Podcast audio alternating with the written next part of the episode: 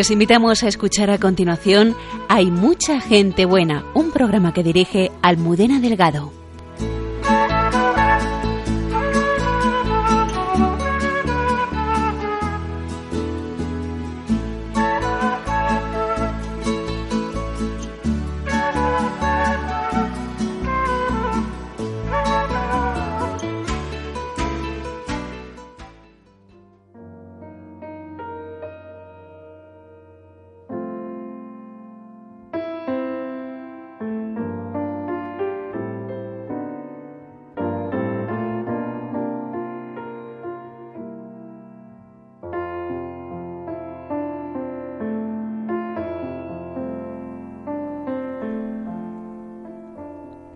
Lo bueno de las vacaciones, además de viajar y descansar, es el tiempo que se saca para uno mismo.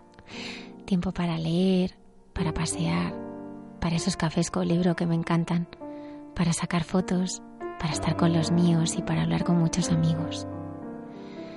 En esas charlas estoy encontrando muchos cántaros rotos, muchas situaciones de rotura interior-exterior que frenan e impiden caminar y vivir una vida plena. Suena raro, ¿verdad? ¿Quién quiere algo roto? Sobre todo en estos tiempos donde ya no se repara nada. Lo roto directamente se tira y se compra otro nuevo que lo sustituya. Lo que está roto, lo que no es eficaz, lo que no produce se aparta y se reemplaza por algo nuevo, más reluciente, incluso en muchas ocasiones más barato. Lo malo es que esta filosofía que aplicamos a las cosas lo empezamos a aplicar también a las personas. Pero ¿qué pasa cuando una persona se rompe? Y el problema no solo nuestra actitud hacia esas personas, sino la propia actitud de la persona que se rompe hacia sí misma. ¿Cómo me confieso roto en una sociedad que no acepta imperfecciones? ¿Cómo pedir un empujón en una sociedad que solo mira hacia adelante? ¿Cómo me acerco al otro sin miedo a que me rechace y me cambie por algo que no tenga problemas? Tenemos tanto miedo a rompernos, a que nos aparten o nos cambien por algo nuevo que no nos arriesgamos a cambiar nada en nuestras vidas, aunque estemos hastiados de la rutina diaria. Tenemos tanto miedo a no ser perfectos ante los demás que pasamos dudas y depresiones en silencio con una sonrisa en la cara. Necesitamos alfareros de cántaros rotos. Esos alfareros que abracen nuestras mil piezas partidas en mil intentos y las compongan en una vasija nueva, lista para romperse otras mil veces más si fuera necesario que nos den confianza para arriesgar con la única seguridad de saber que están detrás siempre esperándonos. Esperando a nosotros, no a nuestros resultados. Necesitamos alfareros de cántaros rotos, que al vernos partidos por nuestros intentos y cambios, no vean algo roto, sino el potencial de una vasija nueva.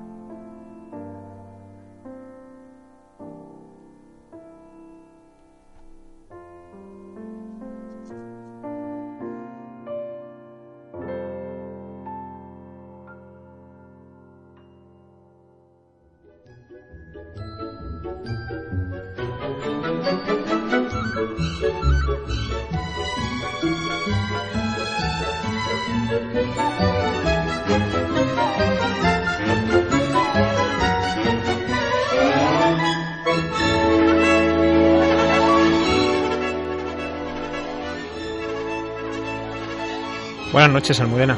Buenas noches, padre Javier Mairata. ¿Te animas a ser un alfarero de cántaros rotos? Pues en eso estamos. Oye, yo quiero recoger los, los, las roturas de muchas personas este, este verano. A mí me gustaría. Pues es muy bonito poder atender a tantas personas, pues que es verdad que este tiempo del verano es propicio para la escucha. Es muy propicio pues para atender a cada uno, para tener tiempo, para muchas veces en la vida diaria vamos corriendo a todos lados y ahora bueno es un momento que uno se puede sentar a dialogar tranquilamente y sobre todo a esta escucha que es la que más repara los cántaros. Y a recoger a quienes ya nadie quiere. Pues hay muchos que, que, nadie quiere y a veces en el verano se ve más la soledad también. ¿no? Cuántas personas pues se sienten especialmente solas en verano, ¿no? Yo pienso pues cuántos ancianos, ¿no? A lo mejor se han quedado solos en su bloque de vecinos, prácticamente, los hijos están de vacaciones, ¿no? Y están solos, alguno a lo mejor nos está escuchando ahora, ¿no? Pues de esto se trata, ¿no? De, acercarnos a tantas personas que, que ahora viven esa soledad. Y de tantos hombres y mujeres que a lo mejor se sienten solos o piensan que ya, ya no sirven pues esta noche el programa es, es, para vosotros, porque nosotros muchas veces nos sentimos iguales. Tenemos que compartir con todos nuestros oyentes una entrevista muy, muy especial. Nos acompañará esta noche el prior del monasterio benedictino cisterciense Sobrado de los Monjes. Sí, es parte del Camino de Santiago. De hecho, ahí tienen, tienen hospedería, pero también tienen un albergue para peregrinos. Vamos, yo mismo lo he utilizado. Bueno, de hecho, he estado veces allí. Una me tocó dormir en el suelo de la iglesia. Éramos tantísimos que, que dormimos allí en el suelo de la iglesia. Y es un, es un monasterio precioso. Es una de las joyas eh, que tiene la arquitectura gallega. Y bueno, pues es un auténtico alfarero de cántaros rotos. Eh, vamos a hablar con él y nos contará pues cómo en ese camino de Santiago hacen esa labor de escucha. Y bueno, pues es una historia preciosa porque él llegó allí siendo ateo. Entonces, bueno, pues nos vamos a preguntarle pues cómo fue todo aquel proceso que lleva a un ateo que entra en un monasterio a acabar siendo su prior. Saludamos a nuestros habituales eh, colaboradores eh, y también, eh, bueno, comentar a nuestros siguientes que pueden contactarnos a través de Facebook, Twitter, ya que, bueno, pues este verano hay mucha gente buena de la compañía dentro de, de, de Radio María os acompañará durante todo el verano. Así que comenzamos.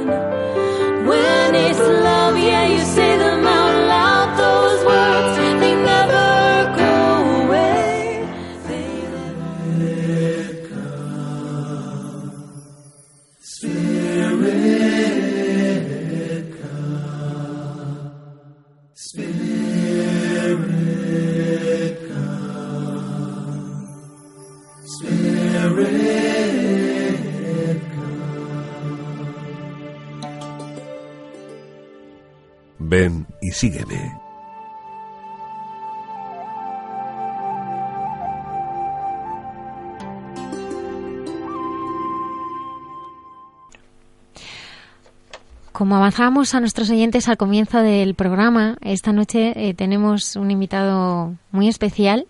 Los invitados especiales son los que vienen a hablarnos de, Jesús y a descubrir ese rostro que cada viernes eh, nos empeñamos en, conocer y querer un poquito más. Padre Javier, ¿a quién tenemos esta noche? Pues tenemos al padre Carlos Gutiérrez Cuantargo, que es el prior del monasterio cisterciense de Santa María de Sobrado. Eh, todo el mundo conoce el lugar donde está por Sobrado de los Monjes por razones obvias. Y hoy le tenemos con nosotros aquí eh, por teléfono. Le agradecemos mucho, Carlos, que, que estés aquí con nosotros. Muchísimas gracias a vosotros por haberme invitado. Bueno, a mí me gustaría pregun empezar preguntando, ¿qué descubre un chico de 19 años que entonces dice que no tenía fe, ¿no? Eh, cuando entra en aquel monasterio. ¿Y, sí. qué, es lo, ¿Y qué es lo que le, movi le, te movió a ir allí? Sí, pues mira, te cuento. Eh, en realidad no es que no tuviera fe. ¿eh? Digamos que tenía una fe, pero una fe que todavía era un poco impuesta, ¿no? Sabes, yo, fui educado, pues, como toda la, la mayor parte de, la, de mi generación, en colegios religiosos, y entonces tenía una buena formación religiosa, pero ya en la adolescencia, vamos, o la principio de adolescencia, sobre los 14 o 15 años, pues bueno, te planteas un poco hasta qué punto eh, esa creencia pues es algo que, que, que, que, que haces tuya, ¿no? Que es personal. Entonces yo creo que lo que me pasaba cuando yo acudí a Sobrado, a los 19 años, que fue casualmente por un programa que vi en televisión, entonces eh, conocí que en un monasterio se podía ir y se podía conocer y se podía estar de huésped, y en esos momentos yo lo que me planteaba, estaba estudiando medicina, pues tenía como una gran crisis existencial, ¿no? Es decir, eh, un poco buscando eh, el sentido mmm, de mis búsquedas. Eh, yo era una persona muy inquieta y donde las cosas te necesitaba personalizarlas, que, que me calasen dentro para hacerlas mías, ¿no?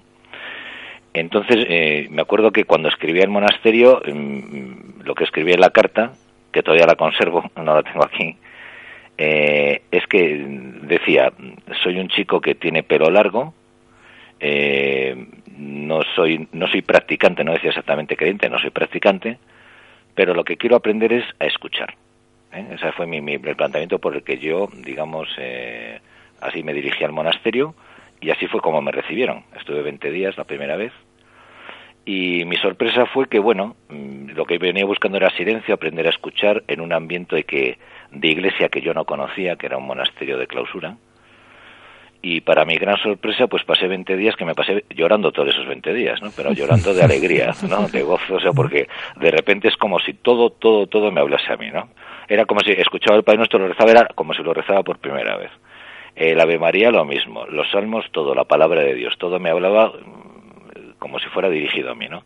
Y me acuerdo que sentía tanta alegría que lloraba de alegría y me dedicaba a dar brazos a todo el mundo, ¿no? Abrazos así.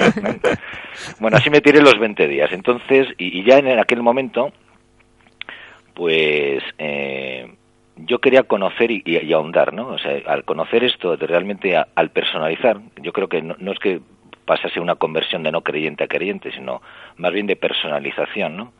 De algo que ya conocía, que lo tenía como como, como dentro, pero no lo tenía suficientemente, sí, asimilado, interiorizado, pero me faltaba, digamos, tener la experiencia como vital, ¿no?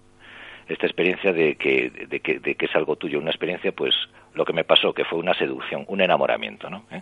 Así.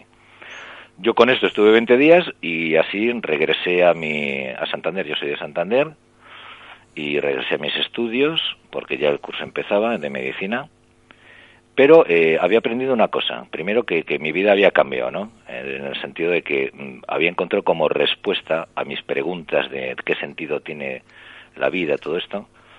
Y, y entonces, bueno, lo que yo siempre había mamado, pues que pues entregar tu vida a los demás y todo esto, pues volvía, digamos que a, a resurgir de una manera nueva, porque siempre estuvo conmigo y con sentido, ¿no?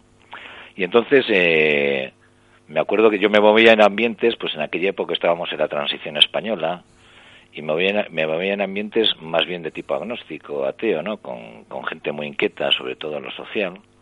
Y me acuerdo que, que, que, que, con toda la libertad del mundo llegué hablando de oración, ¿no? Porque la oración y del monasterio. Y yo decía, como no sabía muy bien lo que me había pasado, pues le contaba a todo el mundo, vete al monasterio porque allí vas a encontrar solución a todo, ya verás, porque yo pensé que era el lugar, ¿no? Pensé que el lugar, eh, digamos que estaba todo ahí, ¿no? Eh, cualquiera que viniese a Sogrado se iba a encontrar con lo que yo me había encontrado. Y nada, poco a poco, y me acuerdo eso, que, que iba en la calle y todo, me enseñaron a hacer la oración de Jesús, la oración del corazón, la oración esicasta, ¿eh? Jesús, hijo de David, ten misericordia de mí que soy un pecador. Es una oración que se repite, digamos, mm, es, la repetición que tiene que ver mucho con la oración monástica, que es la rumia, ¿no? La lección divina, la rumia de la palabra, la meditación. Y entonces yo este, me, obsesioné con la oración continua. ¿eh? yo quería oración continua, oración continua. De tal manera que los dos años que pasé a partir de ese momento ya en Santander con los estudios, pues fui perdiendo, se me fueron un poco como cayendo mis intereses, ¿no? Y, y centrándose en mi interés y focalizándolo sobre todo, fundamentalmente en el tema de la oración, ¿no? Porque la oración era como, el, era como lo que nutría y alimentaba mi relación con Jesús, ¿no? Así. Por supuesto también, pues eh, empecé a ir a, la Eucaristía, a, las misas, a practicar, convertí casi mi habitación en una especie como de medio santuario, una cosa así, ¿no? Con los iconos, eh, esta oración es una oración muy contemplativa en el sentido de dejarse mirar por el icono, ¿no? los iconos y tal. Bueno, y, así fue, de tal manera que toda esta experiencia fue, fue cambiando mi jerarquía de valores, de intereses, fui perdiendo interés por la carrera, fui perdiendo interés pues por, por mis relaciones afectivas y me, me cogió de tal manera que es que al final, pues eso, me sentía tan seducido y enamorado y digo, es que tengo que irme al monasterio. Ante la incomprensión de mi familia, porque dejé los estudios a mitad, los llevaba muy bien, de mis amigos que me veían un hombre pues muy metido en la cuestión social, como eh, pues nada, yo hablando de oración y lo único que quería era desaparecer del mapa para entregarme totalmente a Dios, ¿no? ¿Eh? Eso es un poco mi, itinerario hasta llegar al monasterio.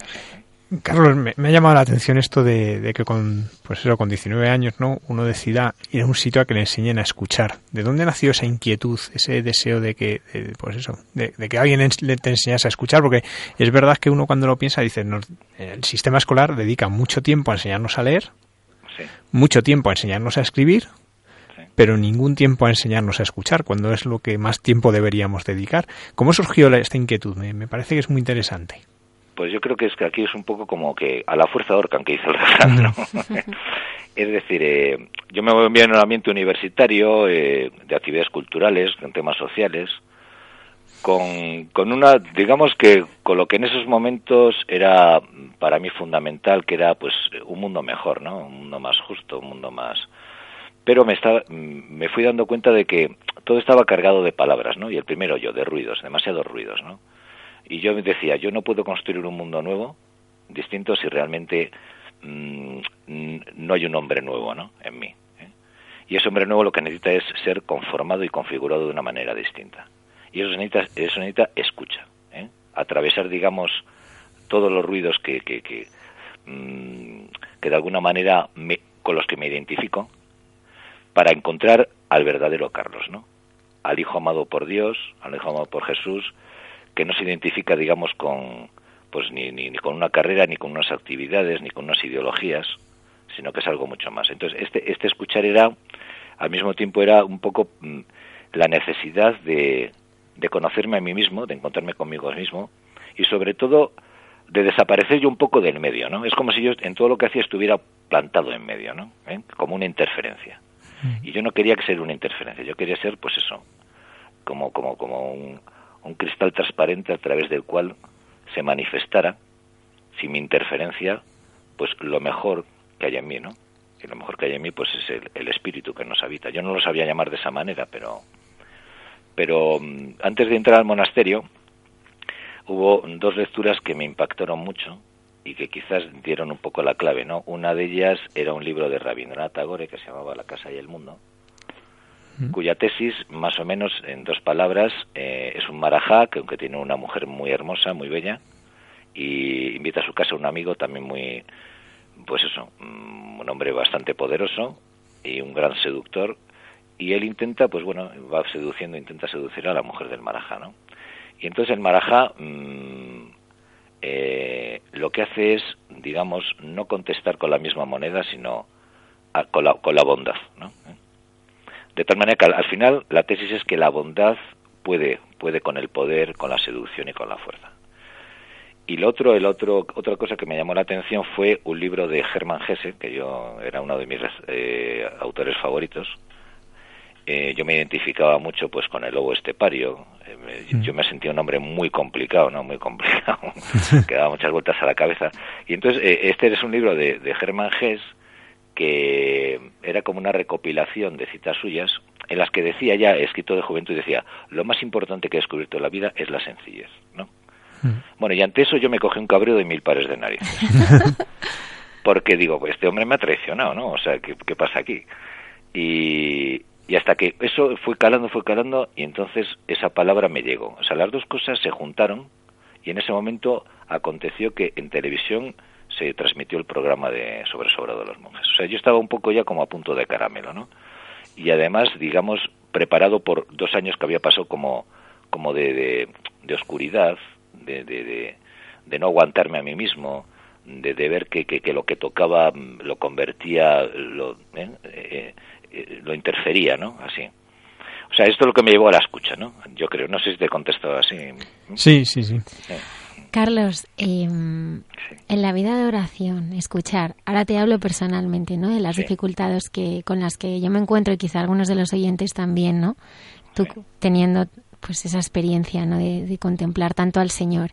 A veces es que es muy pesado, porque es que tarda mucho, tarda Sí. mucho en llegar, ¿no? Cuando te pones mm, a intentar, eh, pues, eh, a intentar hacer oración, ¿no? Y, y ves que, bueno, pues que esa palabra, esa luz, esa luz no llega, ¿no? Otras veces lo que me pasa es la falta de confianza, ¿no? Porque dices, bueno, te pones a la escucha y a ver qué te va a pedir. ¿Qué te va a pedir? Porque te va a pedir cosas que además el Señor es que te da la vuelta como un calcetín y te dice que, que, que no, ¿no? O sea, te dice que no, o sea, te dice cosas que, que, que no te apetecen o que no las ves o... Y yo lo que quería preguntarte es, es, es cuál es la actitud de corazón para, para conocer y para, para escuchar al, al Señor. ¿Cómo, cómo es el Señor, ese Señor que tú conoces en esa, en esa intimidad? Sí, pues mira, estamos en Radio María, ¿no? Claro. Pues mira, la actitud es María. ¿eh? O sea, esa es la clave. O sea, eh, digamos que la maestra de oración es María. María es la que es la del sí. Hágase en mí según tu palabra. Es la que, aunque no entienda nada, porque nosotros parece que siempre tenemos que entenderla. Por eso el tema de los ruidos de la cabeza, ¿no? Eh, María representaría esa actitud que hay que, que hay que ir generando, que está dentro de nosotros, pero que es pura disponibilidad. Es puro, eh, pura, digamos, que actitud de no, de, no ser yo el centro, sino de que el centro sea él. Y eso supone, pues, estar abierto a lo que venga. Cualquier cosa que venga, viene de Dios. Es, es un poco lo que se ha llamado siempre la providencia divina, ¿no? Confiar en la, en la providencia divina. Y quien realmente ha vivido siempre así, y la que es maestra en este sentido, es María. Por eso, eh, una oración contemplativa, estar a la escucha, mm, es simplemente escuchar lo que hay. Y muchas veces lo que hay, pues son ruidos que no nos gustan. Y muchos ruidos y ruidos horrorosos, ¿no? Y nos, y nos gustaría estar en, nos gustaría hacer silencio y, y lo que nos encontramos son con ruidos, ¿no? Hay que atravesar esos ruidos. Y hay que atravesarlos con la confianza. Mm, Nosotros decimos muy a menudo que no es lo mismo buscar los consuelos de Dios que buscar al Dios de los consuelos, ¿no? Entonces yo creo que este es, este es el gran, este es un clic que es muy importante. ¿eh? Y la oración, digamos, que te va de alguna manera pedagógicamente enseñando a descentrarte. Es decir, no traer a Dios a mi terreno, sino que yo me vaya, digamos, entrando en el terreno de Dios. No traer a Dios a mi, a mi centro, sino que poner a Dios en el centro de mi vida, ¿no? Esta es la gran pedagogía de la oración, que como tú dices, pues bueno, eh, pues cuesta a veces, cuesta y es, es duro, pero bueno, mmm, como, como queremos, como sabemos que cualquier persona llamada a la oración y todo lo que ocurre en la vida es porque el espíritu está siempre al principio, durante y al final, ¿no? Que me lleva a la oración, que me lleva, es el espíritu. Cuando yo tengo una inquietud de orar, no es una cosa mía. Ya tengo que reconocer que ahí la gracia está actuando. Ya el espíritu está actuando. Y entonces, eh, digamos, ir teniendo estas cosas claras son las que me, las que hacen, bueno, pues eh, digamos que no valorar o medir eh, la oración por, por los resultados que yo pienso, porque si no sigo siendo yo el que marco la cosa, ¿no? Es un poco seguir todo este tipo de cosas son como invitaciones a abandonarme, a entregarme. No entiendo, pero digo sí. No entiendo, pero digo sí. Y sigo adelante. No sé, no sé si te contesto, Almudena. ¿eh? Sí.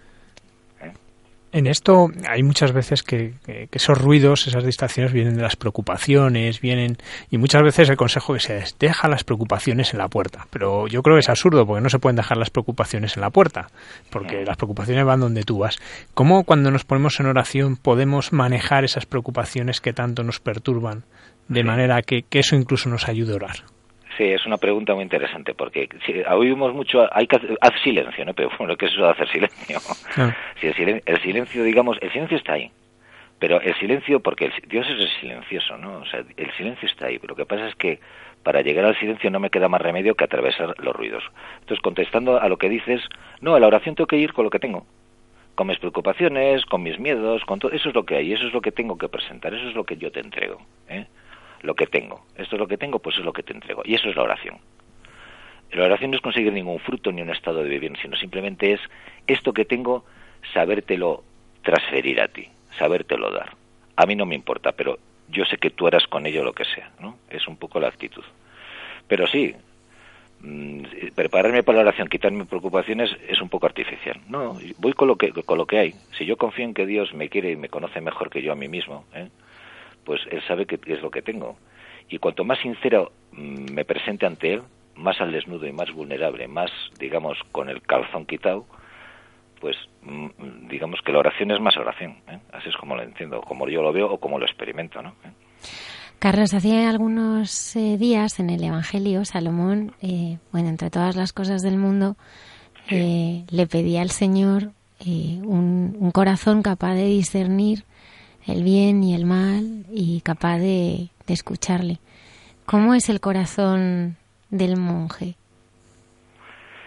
El corazón del monje es, mira, es un corazón que quiere tener el corazón de Salomón, ¿sabes? Pero nosotros los monjes, eh, o sea, eso es lo que, nos gustaría, ¿no? El fin del monje es tener un corazón puro, ¿no? Un corazón puro es un corazón lleno de amor, es la caridad, ¿no? Y claro, tener un corazón puro y la caridad, lo primero que descubre un monje es que es un pobre pecador. O sea, fíjate que el, tema es un poco darle la vuelta a la tortilla, ¿no? La vuelta es, es decir, yo no tengo que conseguir nada. Él es, yo tengo que confiar en él, que él me llevará al puerto que tiene que llevarme porque sabe mejor que yo lo que me conviene. Y él va a ir purificando, va a, va a ir convirtiendo mi corazón amoroso y un corazón que escucha, un corazón que sabe discernir, como decías, ¿no? Lo que, lo que pide Salomón. Mm, pero precisamente mm, en cuanto en cuanto en cuanto menos pretenda eso más lo va a conseguir porque ya ya ya digamos que la pedagogía que está siguiendo es decir yo no pretendo nada yo estoy a la escucha y, todo lo que venga sé que viene de ti porque tú lo abarcas todo tú lo sondeas todo tú estás en todas partes ¿eh? Eh, entonces el corazón de un monje, pues mira, el corazón de un monje, un monje se siente como el primer pecador del mundo, ¿sabes? ¿Por qué? Porque es consciente de lo que le habita. Precisamente porque nosotros estamos, nuestra oración es una oración vigilante, de estar atentos a todas las mociones del espíritu, ¿no? De, lo que ocurren en nosotros. Lo que somos muy conscientes es que somos pecadores. Pecadores en el sentido de que mm, de esta interferencia que, que hablaba al principio, ¿no? De que, de que nos ponemos, o sea, estamos puestos, nosotros somos un poco Dios cada uno para sí mismo. Entonces esta es la gran interferencia. Y el monje es muy consciente de esto, que es un pecador en este sentido. A lo que aspira que es, a que el Señor le purifique, al que, al que no sea el centro él, sino que, que viva descentrado, desprendido de sí mismo, y en ese momento va a ser pues eso, un, un reflejo, una manifestación, un sacramento vivo, vivo, presente del amor de Dios para sí mismo y para los demás. Igual que ha habido un momento en la historia que el monacato cambió la fisonomía del tiempo, eh, ¿usted piensa que piensas que este momento pues es un momento también de monjes, un momento en que los monjes tienen mucho que decir? Eh, pues yo creo que el, monje tiene mucho que decir, no tanto porque, sino porque además lo, estamos viendo, ¿no? O sea, todo el fenómeno que ha surgido ahora, pues de de Pablo Dors, ¿no? Que por ejemplo lo que intenta, lo que intenta Pablo Dors de alguna manera es eh, recuperar una espiritualidad que es la espiritualidad original y tradicional de la Iglesia, que es la espiritualidad, digamos, de, de los monjes de, de, la, mm, del monacato primitivo, los monjes del desierto. Eh, donde hace mucho hincapié precisamente en el silencio, ¿no? Hace mucho hincapié en la escucha. Y yo creo que es un momento importante y además dentro de la Iglesia, ¿por qué? Porque hay mucho prejuicio fuera de la Iglesia hacia la Iglesia institución y hacia lo que conocemos de Iglesia, ¿no? La cantidad de, muchos carismas, pero quizás los monasterios nos salvamos en este sentido porque se nos conoce menos y quizás que porque no estamos, digamos, eh, mm, dedicados a, la, a, la, labor pastoral, a la labor pastoral y apostólica, eso nos permite acoger a la gente sin mirar su carne de identidad, sin, ni su procedencia religiosa, ni ideológica, ni nada, ¿no? Entonces, es, es en sí mismo el monasterio un lugar como ecuménico, un oasis donde, donde cualquier buscador, cualquier persona inquieta, pertenezca a la religión que pertenezca, tenga la ideología que tiene, se le ofrece la oportunidad de poderse encontrar a sí mismo, ¿no? Y encontrarse a sí mismo encontrando a Jesús. Sí, porque... Entonces, si lo que yo noto es que mm, hay, una buena propaganda de los monasterios, está claro, en estos momentos. ¿eh? Sí, pero eh, allí la gente que llega, unos llegan, me imagino, pues porque van a ver la iglesia, que es preciosa, es una joya. Otros van, pues porque están haciendo el camino de Santiago y aparecen allí como parte del camino. Otros me imagino que irán a la hospedería pues por curiosidad, otros porque van a estudiar, otros porque quieren silencio. Es decir, el tipo de personas que llegan allí son de todo tipo, ¿no? Eh, ¿Cómo es esta experiencia, por ejemplo, con los peregrinos del camino? Por, por centrarlo en algo, pero bueno, también podemos hablar de todo lo demás.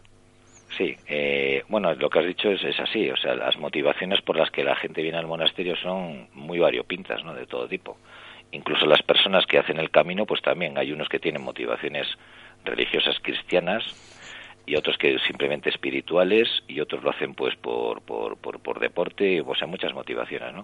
Mm. Pero mm, eh, yo creo que lo que encuentran todos los peregrinos en el monasterio no es un sitio donde se desadoctrina en nada, ni donde tienen que seguir ningún ideario, sino simplemente se expresa a través de una acogida.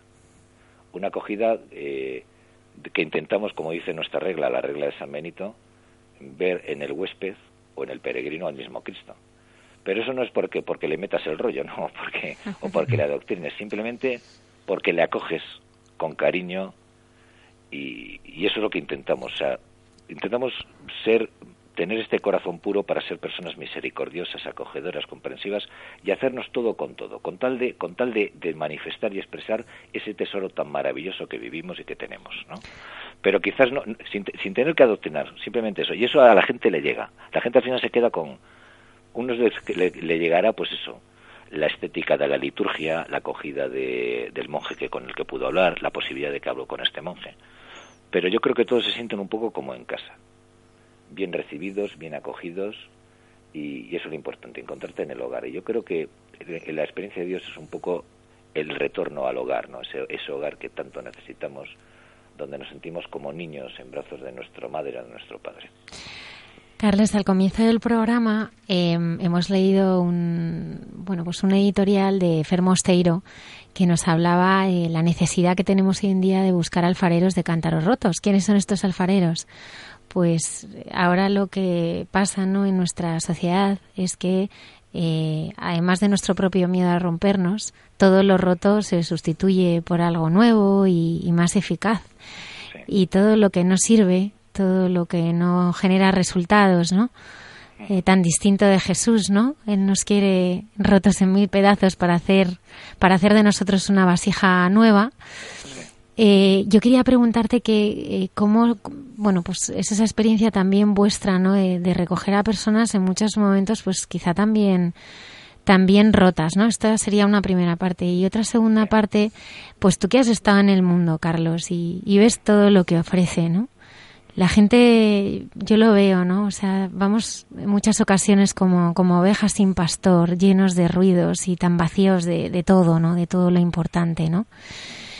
Eh, ¿cuál, ¿Cuáles crees que son pues, pues las grandes enfermedades ahora que, tenemos ¿no? en, nuestra vida, en nuestro mundo, en nuestro entorno más cercano? Vale, mm, te contesto primero a lo que me decías, ¿no? Lo de las vasijas rotas, ¿no? El alfarero y eso, ¿no? Eh, yo creo que sí. Eh, los monjes tenemos una sensibilidad muy, muy, especial. Muy mm. especial por las vasijas para detectarlo, efectivamente. No, no solamente para detectarlo, sino porque yo no sé cómo decirte, con las vasijas rojas rotas son con las que nos encontramos más a gusto. ¿eh? ¿Sabes por qué? ¿Por qué? Porque las vasijas rotas, porque nuestra espiritualidad es una espiritualidad de la debilidad, una espiritualidad, como dice Ansel Grun, desde abajo. ¿eh? Es una espiritualidad que hasta que no tocas tu propia pobreza, tu propia inutilidad, como dice la carta a los Corintios, ¿no? Fijaros a quién, he, a quién he elegido yo, lo que no sirve, lo que no vale, ¿no? Para confundir a lo que vale, lo que es. Entonces, eh, lo mejor que tenemos es precisamente nuestra propia pobreza, nuestra vasija rota. Es lo mejor, porque es lo que nos permite, digamos, ponernos a disposición del alfarero. Sobre todo cuando vemos que no podemos reparar la vasija. Entonces, mm, yo creo que tenemos esa sensibilidad porque hemos experimentado esto. Yo creo que los monjes experimentamos esto. Que al final hemos sido, digamos, eh, transformados o redimidos o perdonados, eh, pero desde la experiencia de nuestra pobreza y de nuestra debilidad. De, algo que, que nosotros no podemos reparar por nosotros mismos. Entonces, eh, quizás esa sensibilidad, y hay muchísimo, vienen, pues eso, como hablabas, eh, siguiendo un poco con la metáfora de la vasija rota, pues pues yo creo que todos, todos, todos, todos, todos tenemos la vasija rota. Algunos lo ven, otros no lo ven, pero y, el verlo es una gracia, porque es la posibilidad de empezar el camino. ¿eh? Digamos, tal como tal como yo lo experimento, lo he vivido y como lo veo, ¿no? Es el momento de, abrirnos a una realidad nueva, distinta, más allá de mí mismo, ¿no? De, de trascender el yo, ¿no? Los males, la segunda parte que me preguntabas, eh, pues no sé, fundamentalmente yo creo que hay una falta de, mm, ¿cómo te diría yo? De conexión con uno mismo, de profundidad, ¿no? ¿Eh? De profundidad. Yo creo que hay una gran frivolidad en el sentido de que sabemos de todo y no sabemos absolutamente de nada, ¿no? ¿Eh? Y, y, además todo eso que sabemos es algo con lo que nos identificamos, ¿no? yo soy esto porque sé de esto, sé de lo otro y tal. Pero yo creo que hay un, la pregunta esa fundamental que se ha dicho siempre, ¿quién soy yo? viene más allá de esas identificaciones. ¿eh? Entonces yo creo que el mal de nuestro mundo es que, estamos súper identificados. Estamos en guerras por ideologías y todo por ideologías. Las ideologías son siempre identificaciones con cosas, ¿no? Cuando no nos damos de cuenta de que nuestra verdadera esencia, lo que somos es que somos somos hermanos, somos hijos de Dios, estamos hechos de la misma pasta, somos todos iguales, somos todos iguales, creamos lo que creamos. Y así es como nos ve Dios, ¿no? ¿Eh? Y es magnífico que haya personas que, que también mira a la gente de esta manera. ¿eh? En este sentido, pues, a eso me refiero yo con lo de la frivolidad, ¿no? Que se puede manifestar de muchas maneras, pues en el consumismo, en, en, en cosas que nos distraen, ¿no?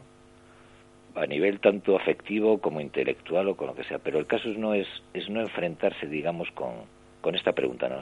¿Quién soy yo? O sea, ¿qué, pinto en la vida? ¿Para qué estoy aquí? ¿Eh? En este sentido, eh, siguiendo con en este hilo, la vida del monje es una vida austera, es una vida eh, que, viven ese respeto por la naturaleza y más en un lugar tan bello como es allí sobrado. Eh, ahora que tantas veces pues se habla del cambio climático, de las actitudes que ayudarían pues a combatir el cambio climático, en eso los monjes son un modelo, ¿no? En ese sentido. Eh, la gente aprecia esto cuando va allí, porque allí la gente llegará con sus mil cacharros que tenemos todos, ¿no? Pero se dan cuenta de que allí esa vida sencilla de verdad es la que hace más feliz. Sí, yo creo que la, gente que viene, bueno, hay de todo, ¿no? Como decíamos antes, ¿no? Que viene. Pero yo creo que sí, si hay tanta gente que viene al, monasterio por diferentes motivos es precisamente por eso, porque dice, por esta pregunta, ¿no? Tiene que haber, eh, tiene que haber una manera de vivir que realmente eh, tenga calidad y tenga una calidad donde no dependamos de tantas cosas, donde sea posible vivir con austeridad, con sencillez, eh, porque si no es que nos, nos complicamos mucho la vida, ¿no? Entonces la gente va buscando esto y yo creo que hay atisbos, la gente hay diversas experiencias, ¿no? Pero todo el mundo atisba esto, que les gusta este tipo de vida, además en contacto con la naturaleza, una vida sencilla, eh, sin complicaciones.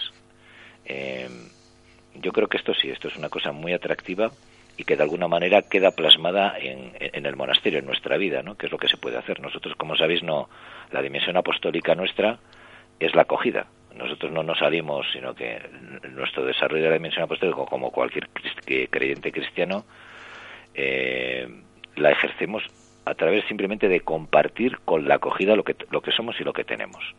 Y yo creo que todo eso, sin quererlo, no nos damos cuenta, pero a la gente pues le deja muy, le contrasta muchísimo, ¿no? Y le deja a veces muy choqueada, pues porque es muy distinto a lo que suele vivir. Entonces yo creo que se llevan algo. Algo en el sentido de decir, se puede vivir con otro ritmo distinto, se puede poner, digamos, eh, tener una escala de valores distintas.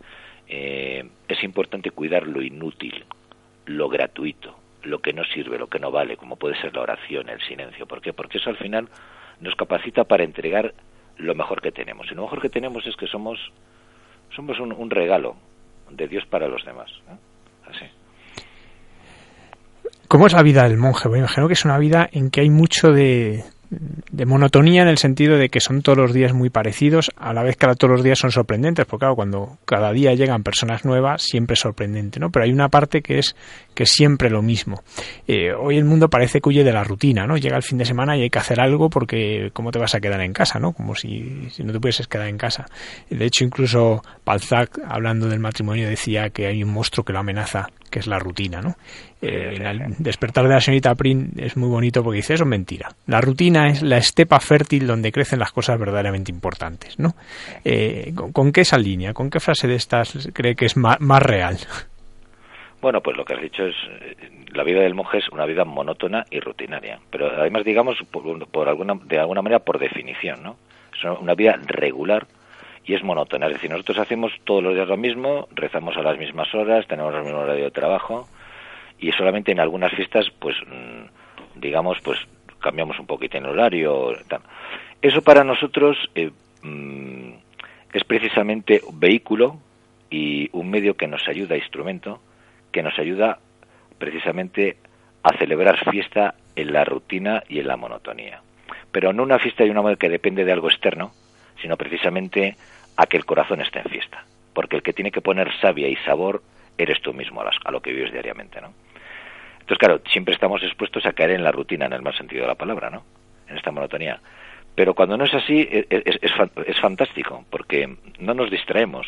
En vez de, en vez de, digamos, hay dos maneras de crecer. Dicen que hasta, los, hasta la mitad de la vida uno crece en experiencias conociendo cosas externas, ¿no?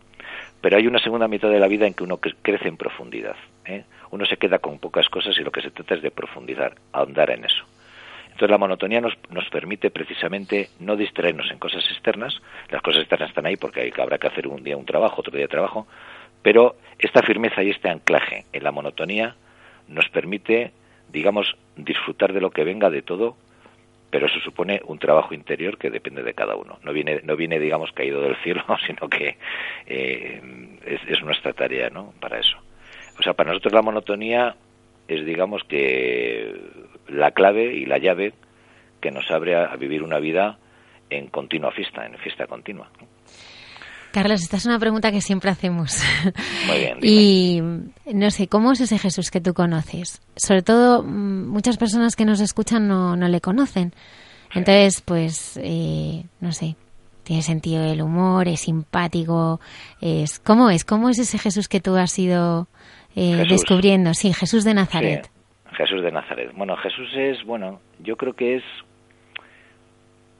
es el hombre que pasa por la tierra eh, lleno de Dios. Es decir, si queremos saber, bueno, ¿cómo, cómo, ¿cómo pasaría Dios si se hiciera hombre? Bueno, eso lo sabemos, ¿no? Pues ese es Jesús, ¿no?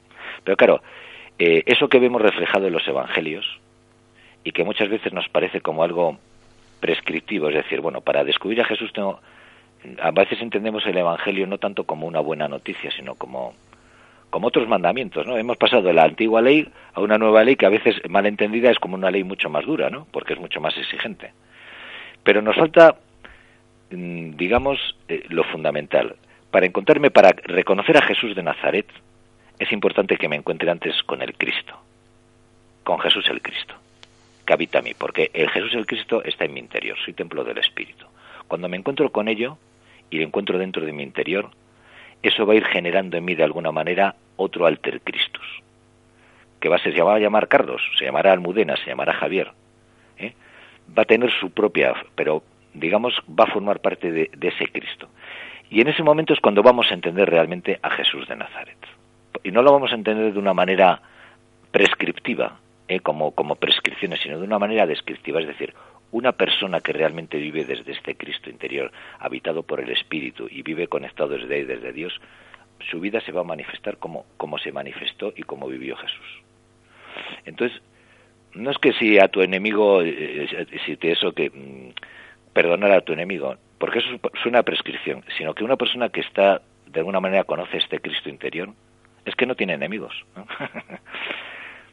es que es algo que le, que le sale así, es algo que, que sale de dentro.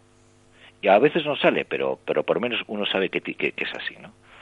Por eso para mí está íntimamente unido el conocimiento de Jesús de Nazaret, que es alucinante, porque nos alucina, pero nos puede alucinar como un hombre, ¿no? ¿Eh? Pero ese hombre mm, no es un gran hombre ni es un superhombre, simplemente es que es, es el mismo Dios. ¿Eh? Y además Jesús es una persona que nunca habla de sí mismo, siempre habla del Padre, siempre ha referido al Padre, es un hombre descentrado de sí mismo. ¿no?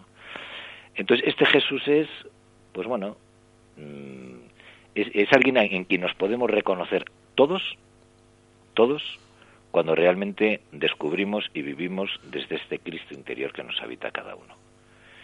Y claro, leer el Evangelio desde ahí es, pues, es maravilloso porque es como si el Evangelio fuera la historia, del libro de mi propia vida me revela la palabra de Dios, nosotros decimos a Dios me habla a través de su palabra, pero yo hablo también a Dios a través de su palabra. Y su palabra me está revelando mi propia palabra. ¿Quién soy yo?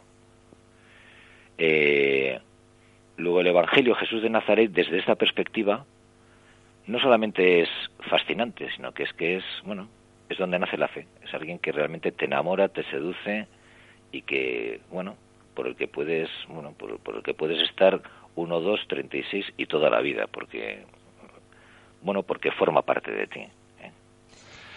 Carlos, yo también me pregunto, eh, bueno, hablabas de la providencia eh, hasta el principio de esta entrevista, ¿no? Entonces, en esa vida eh, contemplativa que, que, bueno, pues que realizáis vuestros hermanos y tú, pues también habrá muchos momentos en los que el Señor salga a tu encuentro, ¿no? O a su encuentro eh, pues eh, aquellas caricias, aquellas ah, bueno pues aquella intervención de la de la providencia en muchos en muchos momentos. Realmente el Señor en vuestra vida cotidiana sale también de esa forma tan muchas veces es verdad parece la suave brisa, pero otras veces pues pues aparece, ¿no? Con gestos de, de amor, de cariño. No sé si a lo mejor podías compartir con los oyentes alguno en vuestra vida cotidiana. Pues, Incluso eh, también, ¿sabes? En tu figura de padre, Carlos, porque claro, entiendo que al ser prior, pues tienes también encomendado como, como pastor, por la gracia de Dios, ¿no? Pues unas almas que están ahí y yo también entiendo que en muchos momentos pues que tú serás también pues instrumento de, del amor de Dios para con ellos, porque entiendo que todos somos humanos y necesitamos a veces ese afecto más inmediato y pues bueno, ¿cómo el Señor sale al encuentro en esa vida cotidiana vuestra? Bueno, pues mm, la providencia, claro, cuando hablamos de providencia siempre decimos, bueno, aquí está la providencia, allí no está la providencia. Yo creo que la providencia está siempre, pase lo que pase, pase lo que pase. Ese es el problema, no pase lo que pase, ¿no? O sea, siempre está, ¿no? Entonces, mm, digamos que ir adquiriendo esta sensibilidad es la que de alguna manera nos hace vivir confiados, como hijos en, brazos de su madre o de su padre. No entiendo, porque no entendemos las cosas, ¿no? Entendemos las cosas cuando salen según nuestros criterios y nuestros eh, esquemas y nuestros caminos. Pero ya dices a ellas que mis caminos no son tus, vuestros caminos, ni mis planes los vuestros, ¿no? Entonces, yo creo, si me preguntas a mí, digo, yo veo la providencia todos los días, ¿eh? O sea, está presente. haya días buenos o, haya días malos, porque, porque la vida es así, la vida es dramática y es así, ¿eh? Pero incluso los momentos malos se pueden vivir bien y se pueden vivir con alegría ¿Por qué? Porque los vives confiado en esta providencia, es decir, estamos sostenidos y anclados y envueltos en el amor de Dios, en el amor incondicional de Dios, ¿no? ¿Qué pasa? A veces esto se manifiesta, digamos, visiblemente, otras veces menos. Pero, ¿en qué se manifiesta? Yo creo se manifiesta fundamentalmente en, en que hay, eh, sobre todo en una vida comunitaria como la nuestra, que es una, es una vida comunitaria estable. Nosotros no somos una comunidad emocional que nos reunamos de vez en cuando y pasemos un fin de semana muy bien, sino que tenemos además de, de los votos religiosos, tenemos un voto más que es el voto de estabilidad. Nosotros profesamos para ser monjes de sobrado, ¿eh? y en concreto para toda la vida, ¿no? Eso supone que nos conocemos muy bien, sabemos de qué eh, cojeamos, cuáles son nuestros defectos. Es decir, es un auténtico desafío a perdonarnos, a renovarnos en el amor. Y si esto no es un milagro, que venga Dios y lo vea. ¿eh? Porque ese es el mayor milagro que existe. Y, yo, y, esto lo veo cada día. Esto es un milagro. Esto no es una cuestión de que nos seamos gente guay, que nos llevemos bien o no. Porque somos de diferentes edades, diferentes mentalidades, diferentes ideologías, con pensamientos teológicos diversos también, políticamente también. No importa. Lo importante es que nos queramos. Y al final donde se ve todo es en la humanización de nuestras relaciones. Ahí es donde se ve. Y entonces yo creo que en casa hay muy buen ambiente, porque con todos nuestros defectos, porque somos seres humanos, un monje es un ser humano como los demás y consciente de que es como los demás y con todos sus defectos, nos queremos. Y querernos quiere decir que nos aportamos, nos aguantamos, tenemos paciencia, nos perdonamos, etcétera, etcétera, etcétera. Y esto es un auténtico milagro. Yo digo, eh, ver este milagro, y esto, esto cada día lo veo, llevo 36 años en el monasterio y cada día me asombro más y me asombro y emocionándome de que esto es un verdadero milagro. Y un milagro quiere decir que esto no es cosa nuestra, que esto es cosa de Dios, es cosa del que nos ha convocado, que es Jesús. ¿eh? Carlos, hemos hablado de la oración, hemos hablado de la comunidad, hemos hablado de la acogida, pero hay una parte de la vida del monje que es el trabajo. El hora es labora. ¿no? Y, esto yo creo que muchas veces se pasa muy, muy por encima o paramos menos. Pero los que allí van, ¿qué encuentran en el trabajo de los monjes que puede inspirar el modo en que ellos viven su trabajo? Bueno, primero, ¿qué tipo de trabajo hacen? ¿no? Para que los que lo escuchan pues sepan un poco qué es ese trabajo, pero ¿qué, qué, puede aportar el trabajo del monje a, la forma de vivir nosotros nuestro trabajo? Sí, eh, el, el, trabajo, bueno, eh, nosotros, digamos que nosotros recibimos a los, a los huéspedes en en una lo que es la hospedería, es un monasterio muy grande, tiene tres claustros en el primer claustro, y entonces ellos prácticamente mm, no nos ven en las horas de trabajo, nos ven en las horas de los oficios o ven a los monjes que cuyo trabajo es precisamente la acogida de los peregrinos o de los huéspedes, la portería, etcétera, ¿no? el hospedero, el alberguero, tal, el hospitalero. Pero eh, lo que sí les sorprende, una cosa que les sorprende muchísimo es que los monjes no estamos tocándonos las narices ni la barriga, ¿no? Porque muchas veces se piensa, vida contemplativa, parece que estamos todo el día ahí levitando, ¿eh? mirando al cielo y rezando. No, no. Eh, estamos trabajando y orando al mismo tiempo, lo cual es un equilibrio de la sabiduría benedictina de, de San Benito. Somos cistercienses, pero pertenecemos a la gran familia benedictina. Es el hora y la hora, como muy bien has dicho. Y esto, digamos, que hace que eh, nos da un sano equilibrio físico, psíquico y espiritual. Eh, entonces, nosotros que estamos, mm, nuestra contemplación, digamos, uno de los desafíos es seguir con la contemplación y la oración mientras estamos trabajando y en nuestras labores, ¿no? que, es donde realmente se va a verificar nuestro encuentro o nuestra relación con, Dios ahí, ¿no?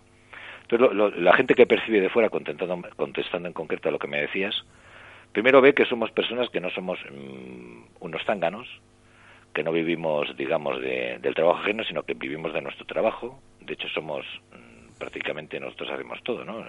La, comida, la lavandería, la limpieza, o sea, somos en ese sentido autosuficientes.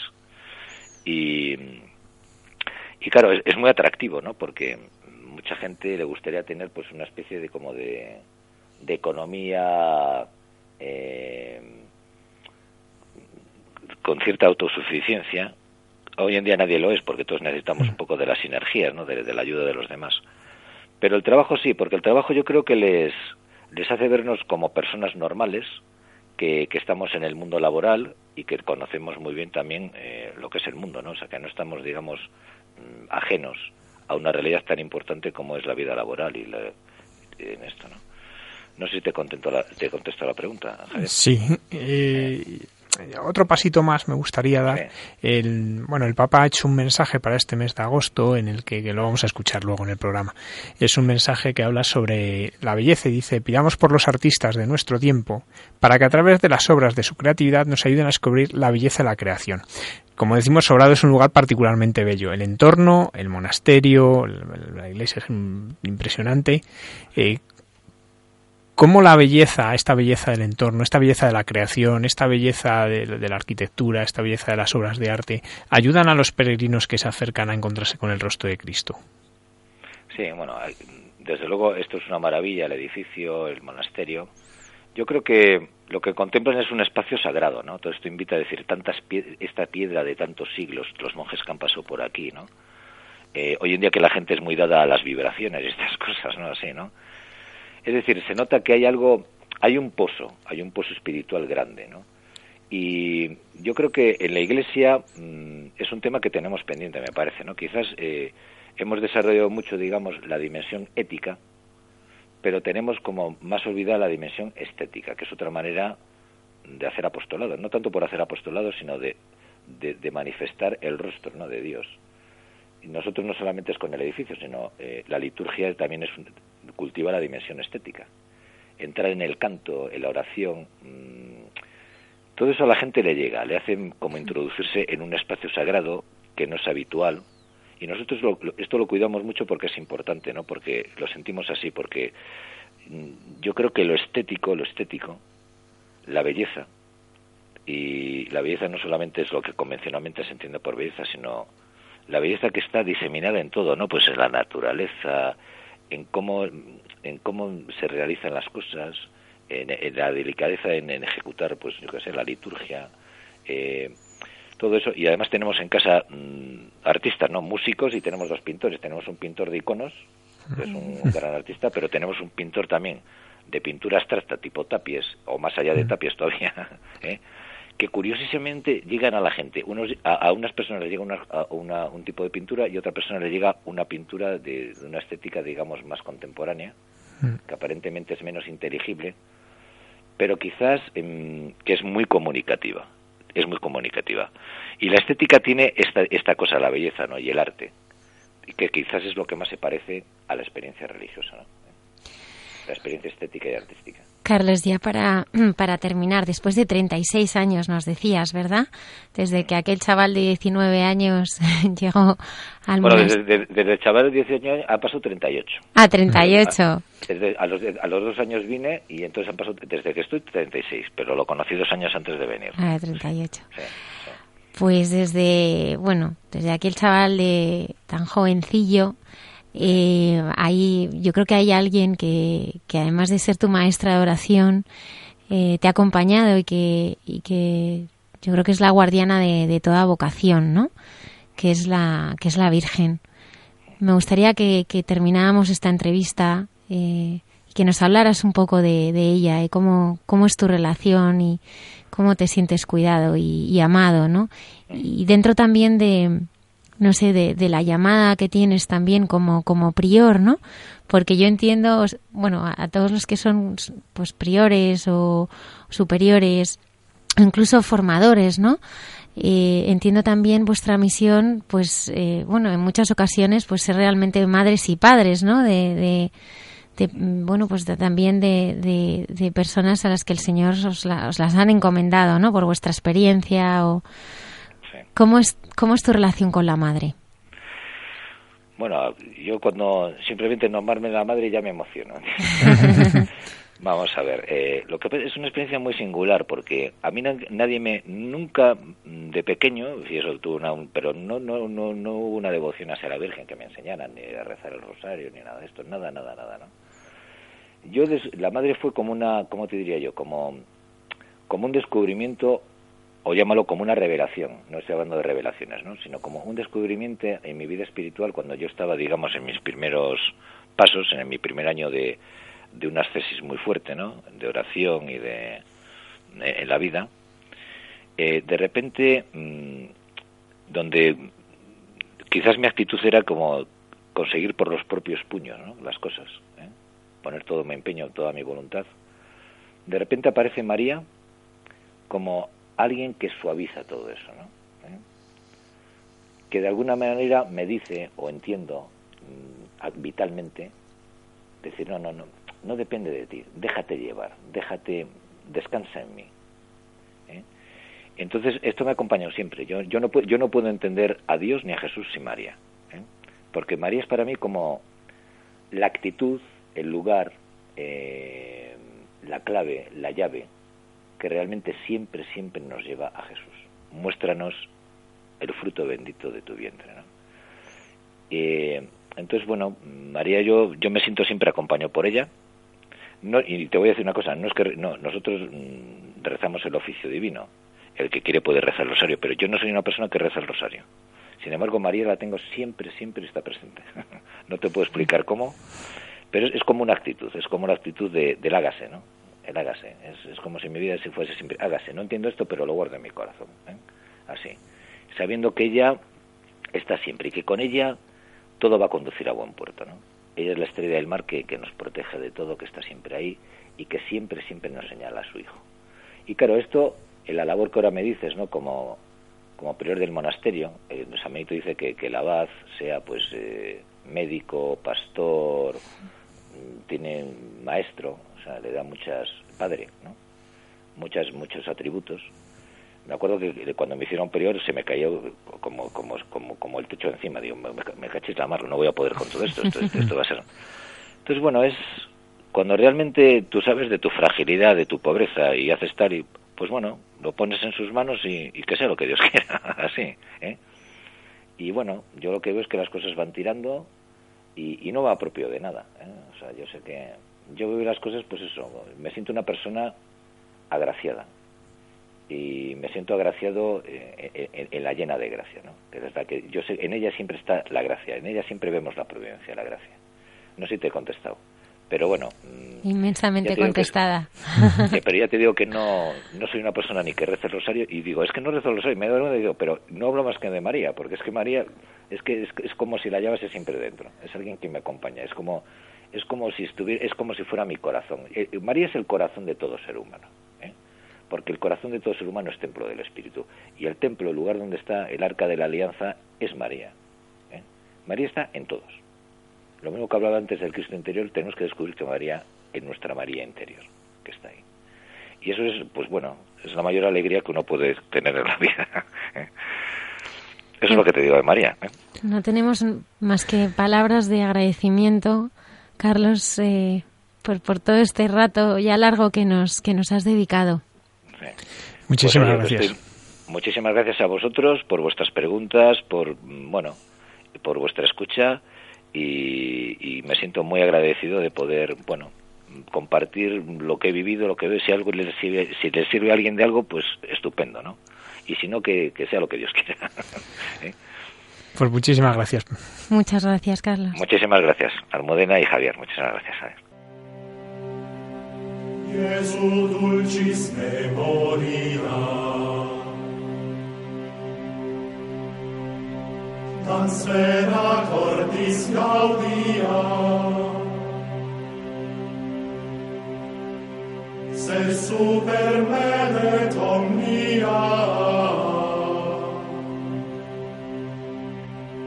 eius dulcis presentia. Nil canitur suavius,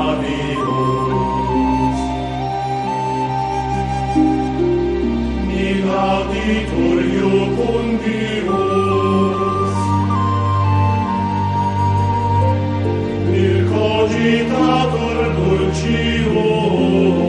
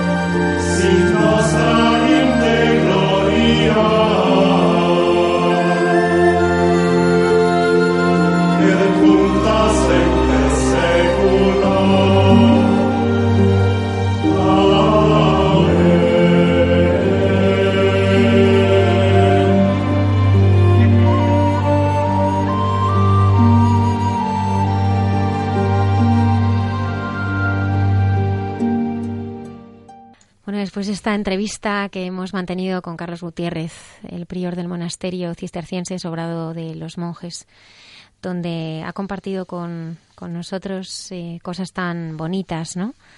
Eh, que es importante cuidar lo inútil, lo gratuito, que con la Virgen todo, todo llega a buen, a buen puerto y que para llegar al silencio hay que, hay que atravesar muchos ruidos, muchos ruidos.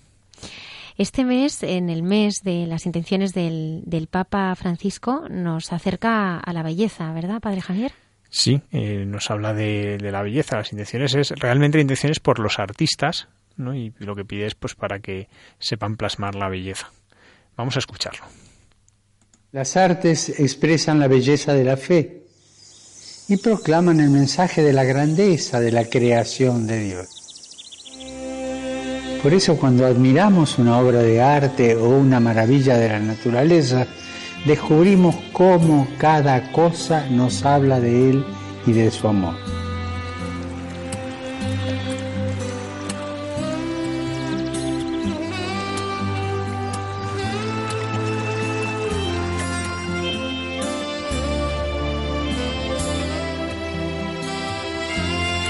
Pidamos por los artistas de nuestro tiempo, para que a través de las obras de su creatividad nos ayuden a descubrir la belleza de la creación.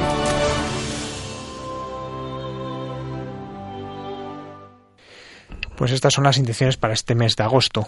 Que ya sabemos que el Papa, pues todos los meses nos da una intención para la oración, es decir, eh, de hecho, normalmente en el rosario, cuando lo rezamos, acabamos diciendo eh, por las intenciones del Papa, ¿no? Pues esta es la intención para este mes, ¿no?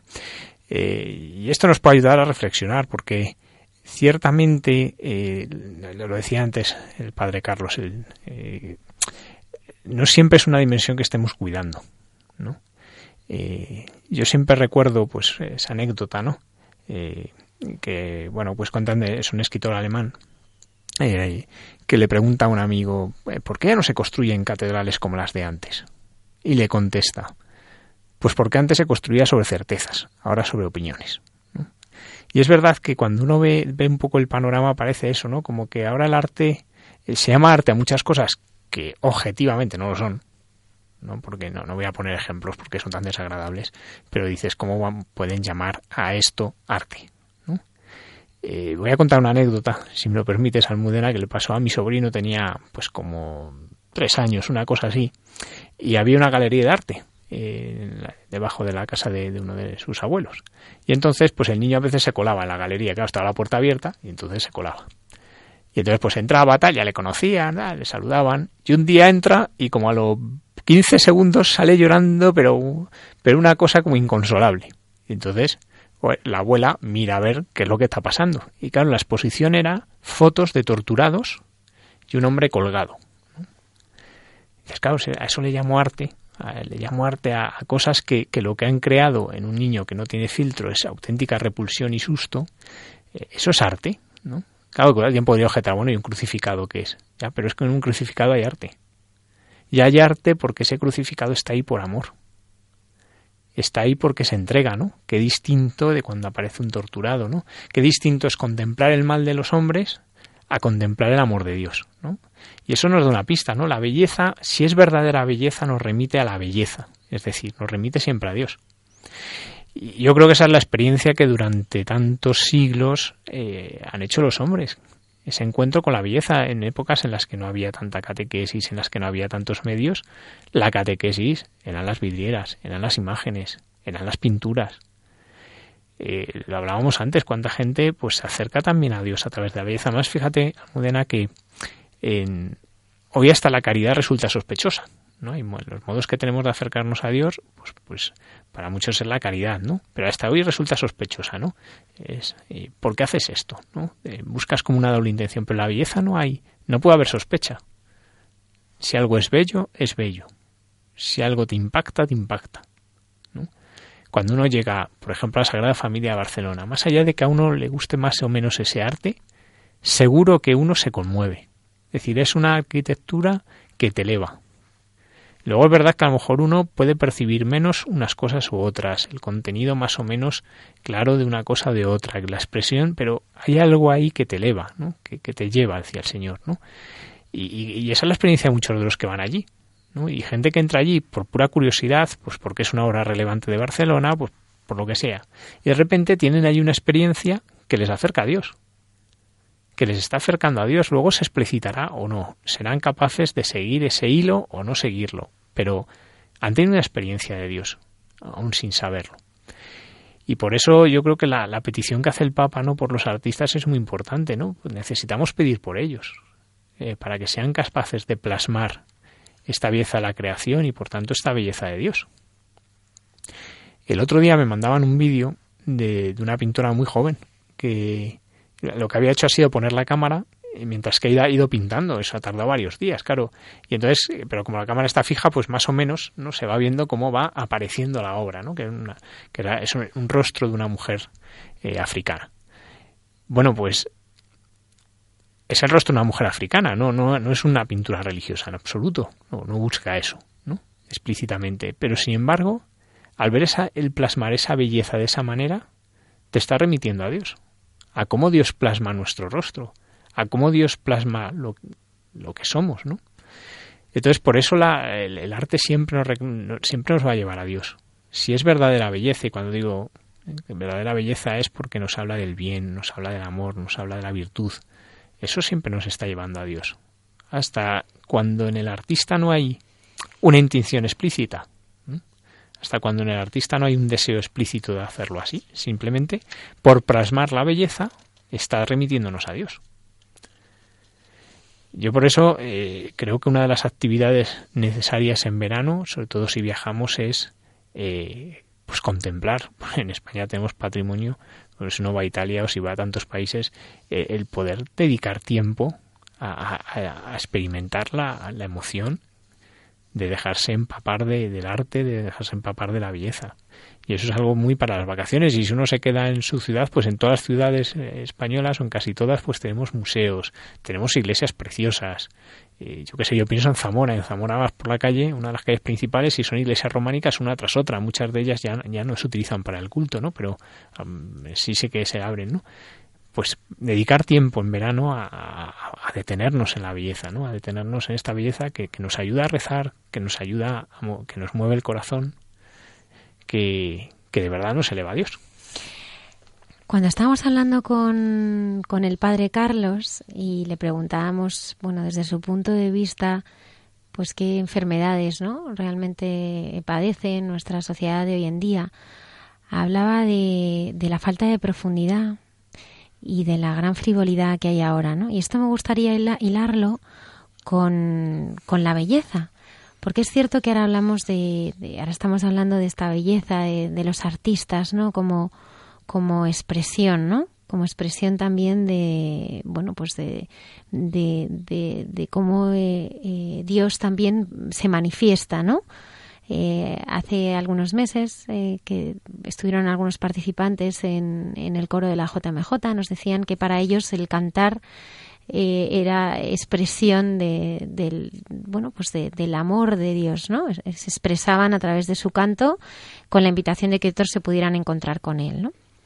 Hay una frase de Frida Kahlo que dice que si yo pudiera darte una cosa en la vida, me gustaría darte la capacidad de verte a ti mismo a través de mis ojos. Solo entonces te darías cuenta de lo especial que eres para mí. ¿Por qué esta frase? Pues esta frase unida a la belleza. Yo a veces me pregunto, eh, a través de, la mirada de, Dios, eh, pues lo que Él eh, entiende o, o siente como, como belleza, ¿no? En este mundo tan, tan frívolo que llevamos, ¿no? Y en el que estamos inmersos, en el que, bueno, pues todo lo que es bonito superficialmente es, es lo que, lo que se vende, lo que, bueno, pues eh, ahora, por ejemplo, que tenemos a, muchísimas jóvenes o no tan jóvenes, ¿no? Tan obsesionados, ¿no? Por todo lo que es desde un punto de vista eh, frívolo, superficial, eh, perfecto. ¿Y cómo es esa mirada de Dios tan, tan distinta, ¿no? Para, para ver lo, realmente bello, ¿no?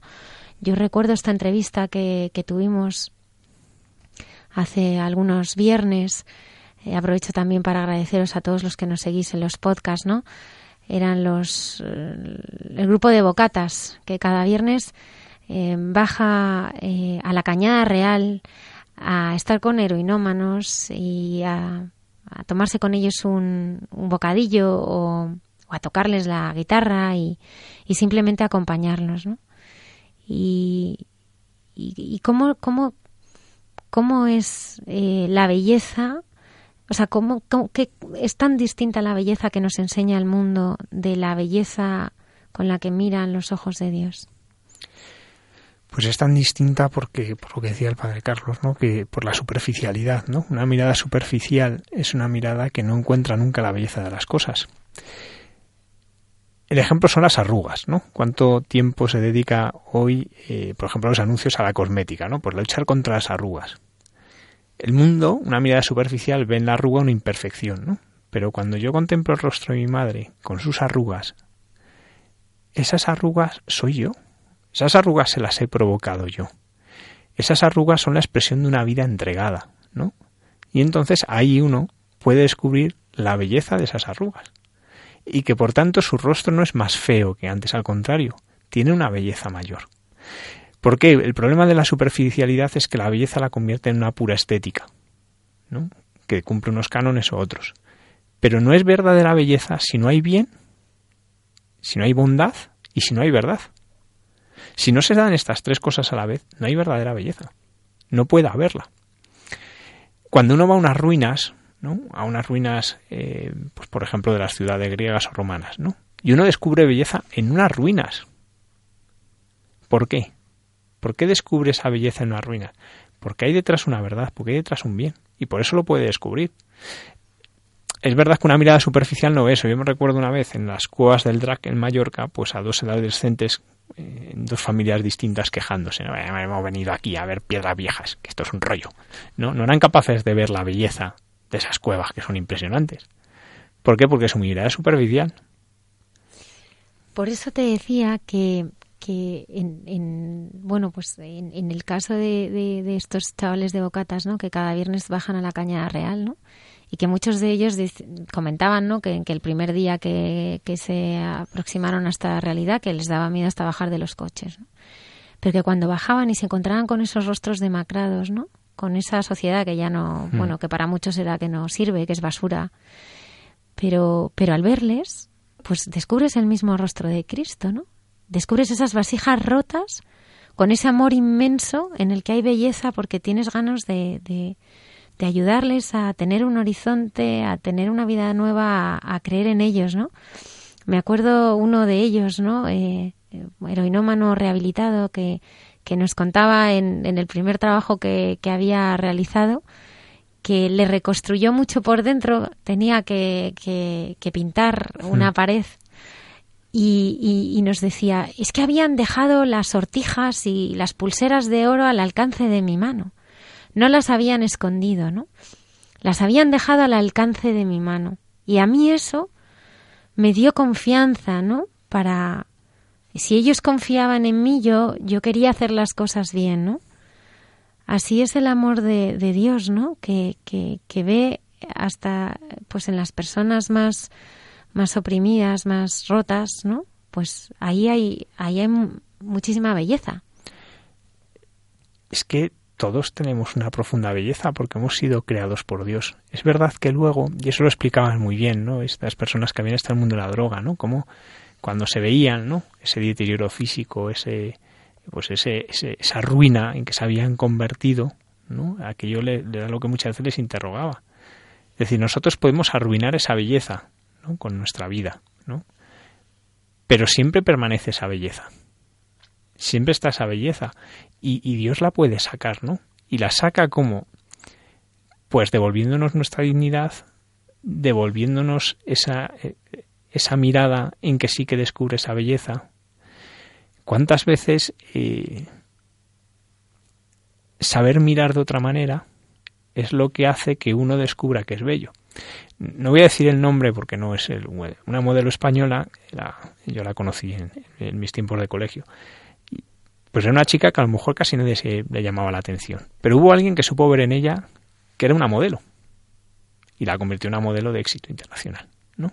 ¿Por qué? Porque fue la mirada de uno, que supo ver en ella que había una capacidad y, y, y, en cierto modo lo que hizo no es construir, sino sacar lo que había en ella. ¿no? Pues eso hace Dios con todos nosotros. Hay esa belleza que nos la ha dado y si nos dejamos medir por Él, saca esa belleza fuera hace que esa belleza acá, esa belleza que hay en cada uno, salga. Una belleza que no depende de un color de ojos, de una forma de nariz, una forma de las orejas, una forma de la cara, una altura, eh, un tamaño. No, no. Una belleza que es más profunda. Una belleza que, que va mucho más allá.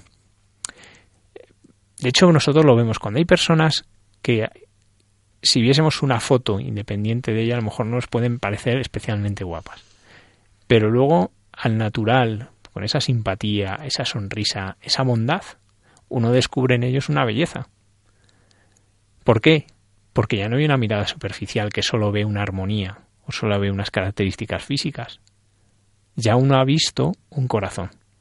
Y eso es lo que hace Dios. Y eso es lo que da esperanza, porque por mucho que uno se haya arruinado la vida, y eso, por ejemplo, en las drogas, sobre todo antes, ¿no? Y ahora también, pero sobre todo antes, eh, era muy evidente, ¿no? Los años tremendos de, de, la heroína aquello era. Bueno, y ahora también. Y ahora ¿eh? también, sí, pero. El otro día eh, me comentaban, ¿no? Eh, bueno, pues eh, la, la, situación tan, tan tremenda que, que se vive en, en, muchísimas residencias psiquiátricas ahora mm. de Madrid, ¿no? Donde los pabellones dedicados a personas con adicción ya sea cocaína, ya sea el alcohol, pues son cada vez más numerosos, ¿no? Y, y como pues eh, pues la situación que, que, sufren y viven estas personas pues es, es muy muy crítica muy crítica Sí, sí, la diferencia está en que antes estaban en la calle, porque en aquellos años, en los años 80, pues estaban en la calle y los veías en la calle, ahora están es, escondidos en cierta manera, ¿no? Pero uno veía ese arruinarse físicamente, ¿no? Ese, eh, ir perdiendo, yo me acuerdo y yo, yo tenía pocos años entonces, pero eh, en mi barrio ver chicos, ¿no? Pues que los habías conocido con su chaqueta y su corbata yendo a trabajar y poco a poco les ibas viendo ese deterioro físico, pero que eran seis meses, ¿eh? Seis meses en auténticas ruinas, ¿no? Bueno, pues ver que, que Dios detrás de ahí ve esa belleza. Esa belleza que, como nos contaban el otro día nuestros amigos de Bocatas, eh, se puede volver a despertar, se puede volver a hacer brillar, ¿no? Y eso es lo precioso. Decía Dostoyevsky que la belleza salvará al mundo. ¿no? Y, y, la salva porque a través de ella Dios nos habla, pero también porque Dios la hace despertar de nuevo en los corazones. Yo le decía ¿no? a, a Chules, que es eh, bueno quien lidera este grupo, que, que, todos los nos acompaña a estos serinómanos, y yo le decía, bueno, y y en medio de todo este sufrimiento, eh, ¿cómo, bueno, cómo, hacéis ¿no? para no perder la esperanza ir cada viernes? ¿no? Y la verdad es que me dijo una frase que, que me gustó muchísimo, ¿no? Y dice, Cristo siempre vence. Pues es verdad, Él siempre vence. En medio de las dificultades, en medio de, de nuestros sinsentidos, en medio de todo el dolor que vemos en el mundo que tampoco entendemos, ¿no? Como nos decía el padre Carlos, hay tantas cosas que no entendemos, ¿no? Y que y que tenemos que, bueno, pues guardar como hacía la Virgen en nuestro corazón, no con indiferencia, sino al contrario, ¿no? O sea, intentando siempre salir al encuentro, ¿no? De, de aquel que, que, lo necesita, ¿no? Pero Cristo siempre vence. ¿Cuántas obras nos hablan de esta victoria de Cristo, ¿no? En eso, eh, la música, eh, la pintura, incluso pues, obras de teatro de, de, de los siglos XVI, XVII, pues hablan de esta victoria de Cristo, que es que no la tenemos que creer, ¿no? Y con la conciencia, no recuerdo, lo decía una vez una chica, pues hace muchos años en la universidad, decía, yo cuando entro en clase lo primero que pienso es Cristo ya ha vencido. Y eso es lo que me sostiene todo el día. ¿no? Y eso es lo que nos tiene que mover, ¿no? Esa conciencia. Cristo ya ha vencido, más allá de las circunstancias, de lo que pase, Cristo ha vencido. Continuamos aquí en Hay mucha gente buena para aquellos oyentes que se acaben de incorporar. Antes al principio no he saludado a nuestros colaboradores Jesús López Mesas, Canciones con Mensaje, la hermana Carmen Pérez, eh, entre tú y yo. Animamos a contactarnos en directo a través de Facebook y Twitter y recordar también para aquellos de nuestros oyentes que ya estarán eh, dormidos que bueno pueden escucharnos durante toda esta semana a través de los de los podcasts. Seguimos.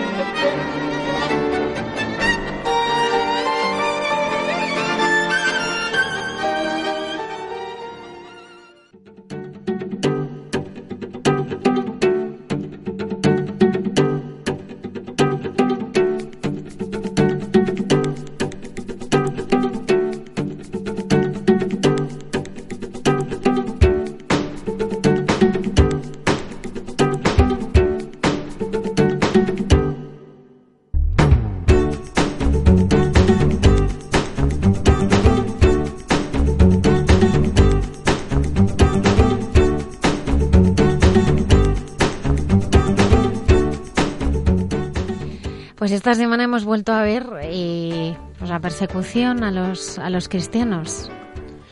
Pues sí, una vez más y bueno, y tantas veces. Y tanto que no nos enteramos, ¿eh? porque el tema aquí está en que tampoco nos enteramos de muchas de las cosas que pasan. Por ejemplo, en Corea del Norte, que es opaca informativamente, no sabemos cómo es esa persecución, que es terrible. Pero bueno, también sí nos van llegando, pues eso, el atentado de, Nigeria y bueno, y tantas cosas que eso. He encontrado, pues esta semana, eh, pues un autor eh, muy curioso, es un cantautor francés y, y bueno, él tiene una gran conciencia histórica eh, pues por ejemplo tiene eh, habla de batallas habla de acontecimientos históricos y ha escrito eh, pues una pieza no pensando en los en los cristianos perseguidos. Es una pieza que bueno pues que a mí me ha parecido que es muy muy sugerente no porque bueno pues habla de de, esta persecución un modo muy profundo y más teniendo en cuenta pues que hace poquito había un homenaje al padre Hamel. El padre Hamel es el sacerdote francés que fue degollado en el altar eh, hace un poquito más de un año, ¿no? Ahora creo que fue el 26 de julio cuando se cumplió el aniversario. Y bueno, pues hubo un homenaje, incluso estuvo el presidente de la República, Macron, y bueno, tiene unas frases impresionantes. Dice, al asesinar al padre Hamel al pie del altar, los dos terroristas creyeron sembrar entre los católicos de Francia la sed de venganza y represalias han fracasado. Mis primeras palabras serán entonces dar las gracias a la Iglesia de Francia, a los católicos de Francia, a las hermanas de San Vicente de Paul, a los fieles de San Etienne de Rouen, por encontrar en su fe y oraciones la fuerza del perdón. Gracias a vosotros, los terroristas han vuelto a fracasar en su intención de alentar el miedo a los franceses, ¿no? Es bonito porque ante este martirio, pues como muchas personas reconocen esa fuerza, ¿no? Como el arzobispo de Rouen, ¿no? En la, en la homilía, decía, en esta iglesia el padre Hamel hablaba del lenguaje del amor. En esta iglesia fue reducido al silencio. Ya no habla más. O el padre Hamel nos habla todavía. Su vida, su muerte, hablan, inspiran y también gritan. Su vida, su muerte, interpela a cada uno de nosotros sobre nuestra propia vida, sobre nuestras propias convicciones.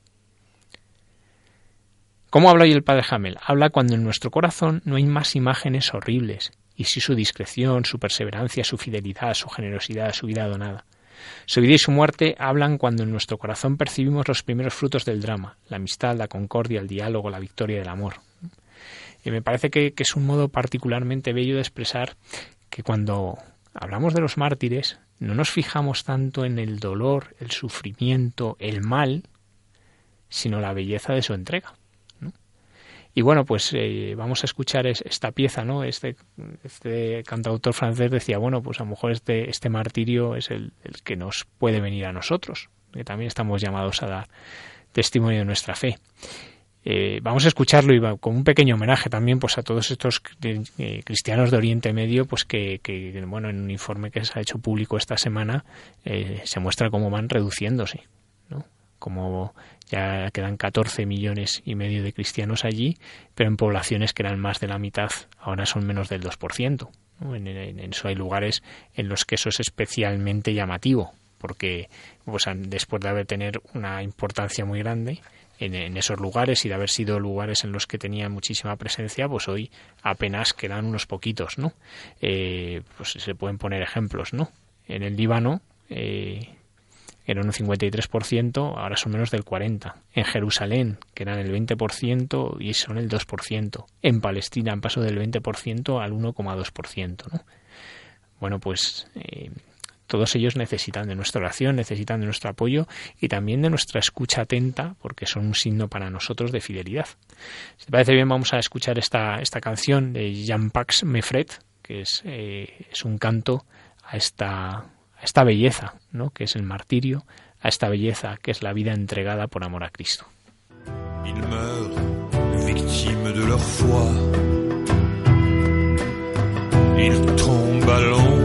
De la croix. Dans un silence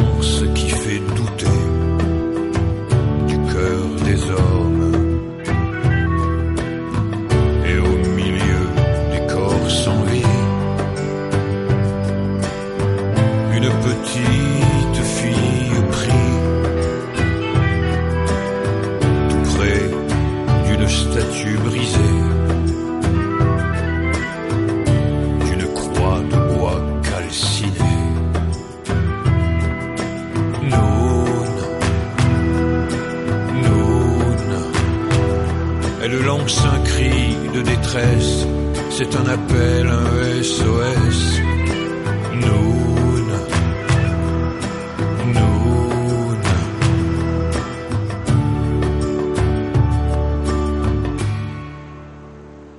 Un SOS.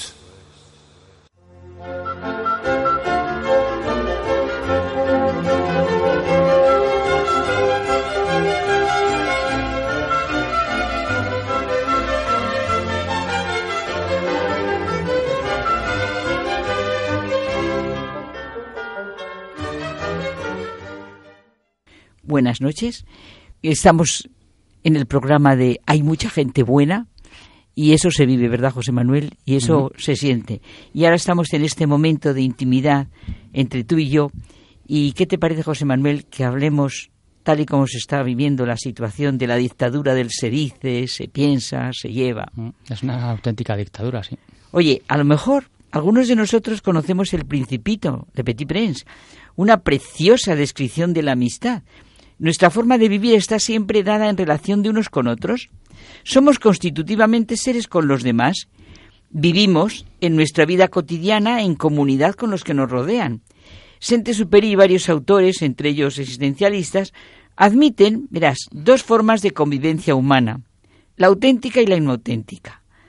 La auténtica es la forma que corresponde a nuestra humanidad y la inauténtica a la masa, a lo impersonal, a las ideologías materialistas y reduccionistas. Claro, yo a mí me gusta empezar dice. por la inauténtica. Por muy bien. Es, es la comunidad de la muchedumbre, Exacto. de la masa, en la que el hombre vive entre una multitud de presencias indiferenciadas, Claro. o si las diferencia es para dividirse, no para complementarse. No hay auténticos vínculos comunes, no hay valores sólidos, gracias a los cuales el hombre camina con valentía y esfuerzo. Los hombres viven fundidos en la masa. Es verdad. lo que llaman ahora la gente. ¿no? Es verdad. Es verdad, la masa. ¿Qué es lo que los une? Pues el que solo quieren vivir cómodamente, trabajar casi en virtud del látigo, ¿no te parece? Sí. Vivir o viven sedientos de novedades, de placeres que sacien su radical descontento. Por supuesto, el lenguaje empleado es un signo evidente de ello. Es una forma de vida que impide la autenticidad de la existencia. No es una convivencia valiosa que nutre y favorece. ¿Cómo puede serlo? sin criterios que unan y sin objetivos dignos de conseguir. Se cae inmediatamente en la confrontación, en la violencia, en la falta de respeto. La vida es, no sé, la vida es casi un atentado continuo en el mundo del sé. Se dice, se habla, se viste. La convivencia se pliega a la dictadura del sé. Nada escapa a su dominio. Juicios, preocupaciones, placeres, sentimientos, ideas, todo es impuesto. El hombre en esta inauténtica comunidad se convierte en robot falto de evidencia espiritual y de la cualidad humana. Esta comunidad no da sentido Es a la vida ni a la muerte. Esta, esta eh, convivencia humana inauténtica lo que no tiene en cuenta es a la persona, Claro, a la, al tesoro que es la individualidad de cada una de las personas, exacto, a su libertad absolutamente intrínseca, claro, única. Eso es lo que pasa. claro. Pero la persona, Carmen, en contra de esto, es un movimiento transpersonal, porque necesita una experiencia de comunión y de valorización. Al comunicarse, la persona se transforma, se eleva. La persona se mide por cinco actos fundamentales originarios, ¿no? Sí, sí, claro. ¿Cuáles son? Es, es lo que dice Mounier. Sí, sí, sí, los conoces. Salir fuera de sí, comprender, tomar sobre sí, dar y ser fiel. Bueno, estos son formas exclusivas de existencia que la persona aporta al mundo.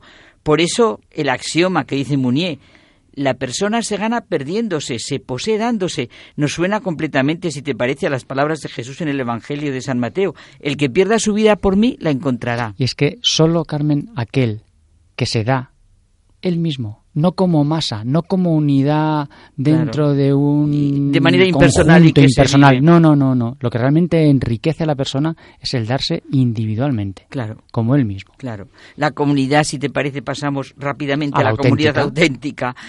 Es fruto de relaciones conscientes, responsables, vividas como tal, nos convierte en personas de una comunidad, nos une en un objetivo común, aunque vayamos por diferentes caminos. Es una comunidad por la que cada uno de nosotros, con esfuerzo, pero en Dios, vamos haciendo más grande nuestro pueblo, nuestra ciudad, nuestra nación, abriéndonos al misterio de Dios. De esta comunidad brota lo que tú decías, el deber, la libertad, la responsabilidad. Ella da sentido a la vida y a la muerte, al descanso, al trabajo, al dolor, a la enfermedad. Lo esencial del problema es la relación hombre-comunidad y la base de esta relación es la colaboración, la amistad, el cuerpo místico, ¿no te parece que decimos los cristianos? Se necesita la afirmación de un fundamento en el que todos los hombres seamos iguales y hermanos. Claro. Ser hijos de un mismo Padre y vivir de una misma herencia. La seguridad de un Dios personal, de un Dios que incluso se ha encarnado y se ha hecho piedra angular de este edificio humano. Los hombres somos hermanos, pero hermanos en algo. Porque cuando ves ahí hermano, hermano, hermano pero somos hermanos porque tenemos un mismo Padre. Claro, no sé solamente hermano, tienes razón. Somos hermanos en Dios. La fraternidad se anuda en el Padre que nos religa a todos. Se respeta a Dios en los hombres. Y este respeto nos confiere una dignidad inalienable. Las relaciones con Dios fundamentan los deberes de cada uno consigo mismo y con los demás. En Dios cada hombre es responsable de todos y todos de cada uno. Esta responsabilidad nos lleva a una interdependencia total, todos. ¿No te parece, José Manuel? Todos una gran familia, que dice Padre nuestro. Y la responsabilidad es la verdadera cualidad de los hombres. Responsabilidad que hay que, tiene que, la tenemos que concretar y actualizar en cada momento de la vida. Las acciones más sencillas y diarias son privilegiadas porque nos hacen sentir el sentimiento de pertenencia a la comunidad. Pero una pertenencia de cada uno. Exacto. pues buenas noches.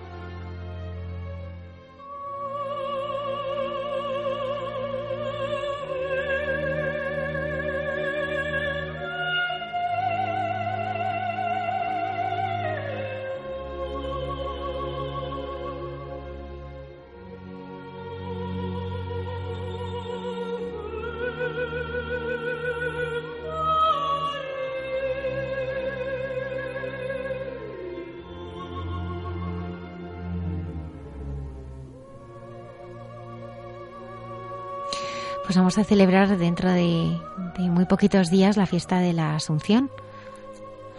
Pues sí, celebramos que María ha sido asunta en cuerpo y alma al cielo.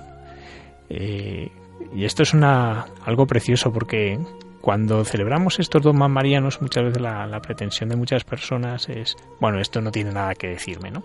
Pues, pues que más me da si está en cuerpo alma al cielo o no, que, pero eh, eso es un error porque realmente que la Virgen esté en cuerpo y alma en el cielo tiene, nos dice muchísimas cosas. La primera, que nuestra Madre, que la Virgen María, ya nos ha abierto camino. Que ella ya está viviendo en el cielo profundamente lo que nosotros estaremos llamados a vivir en un futuro. Por eso hay una expresión del Padre Morales que decía, María, arráncame de la tierra, arrástrame al cielo. Esa conciencia ¿no? de que la Virgen ya vive para siempre en Dios y que allí está en cuerpo y alma, en ese, ese cuerpo que dio la vida, la, la vida a Jesús, ese cuerpo en el que Jesús creció, ese cuerpo con el que abrazó a Jesús, pues allí está y está esperando para abrazarnos a nosotros. Y por eso eso nos ayuda, ¿no? Y por eso es una fiesta tan importante y que, que bueno, en muchísimos lugares se celebra como fiesta muy grande. ¿no? Pues es la fiesta principal de la mayoría de nuestros pueblos, de muchas de nuestras ciudades. Es la fiesta eh, para muchos por antonomasia. De hecho, a veces hablan de la Virgen de Agosto, ¿no? Como diciendo, bueno, pues es la, la gran fiesta de la Virgen. Pero que nosotros tiene un profundo sentido espiritual. Es un día, un día pues para profundizar en, en cómo Dios nos ama. Eh, a veces eh, eh, el recordar pues algunas de las cosas que, que Dios ha hecho por nosotros, que la Virgen ha hecho por nosotros, despierta en nosotros un deseo mayor del cielo. Y es un día muy oportuno. ¿Por qué asunta el cuerpo y alma? Pues porque aquella que no conoció la corrupción, que fue librada de la corrupción del pecado, que fue inmaculada, ¿no? por ser inmaculada, por ser un cuerpo inmaculado, está llamado a estar para siempre en el cielo, sin haber vivido pues la corrupción de la muerte, sin haber vi- visto pues la corrupción a que están llamadas nuestros cuerpos, a corromperse, a ser polvo, para un día resucitar en cuerpo y alma. Pero esa resurrección de los cuerpos llegará al final de los tiempos. En la Virgen no hay esa resurrección, porque ya está en el cuerpo y alma en el cielo. ¿Y por qué lo hace el Señor? Pues porque el Señor puede. Si tú pudieses librar a tu madre de una enfermedad, la librarías. Si tú pudieses librar a tu madre de la muerte, la librarías. Si tú pudieses librar a tu madre de la corrupción, la librarías. Pero nosotros no podemos. Pero Jesús sí puede, y lo ha hecho. Y lo ha hecho la Virgen, y por eso es una fiesta tan grande. Es una fiesta tan, tan hermosa y que eh, nos une a todos los, los que creemos, a todos los católicos, a todos los devotos de la Virgen, nos une en ese día, pues en una contemplación del cielo.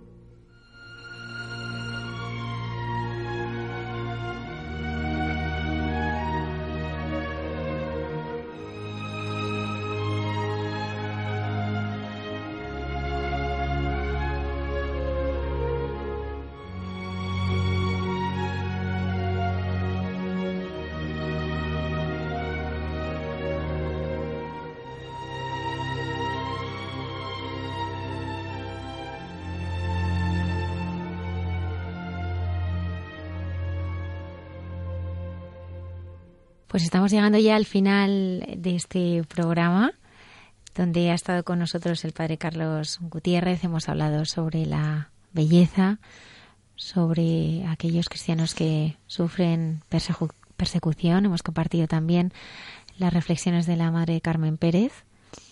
Y mm, qué contenidos tendremos para este verano. Tenemos que también compartir con los oyentes que presentaremos algunas de las nuevas secciones que nos acompañarán ¿verdad? El, el año que viene, si Dios quiere, ya que eh, nos renovaremos.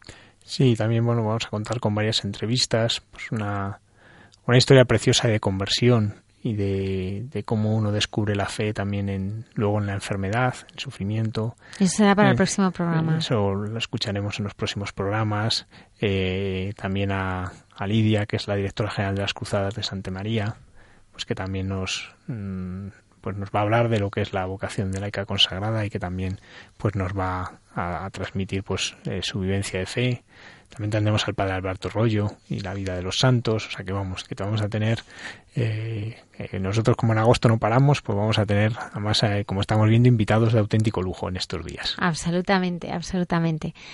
Pues vamos a terminar esta, este programa eh, compartiendo un rato de oración, un ratito de oración, con nuestros oyentes. Les deseamos que a pesar del calor estén disfrutando de unos días de vacaciones.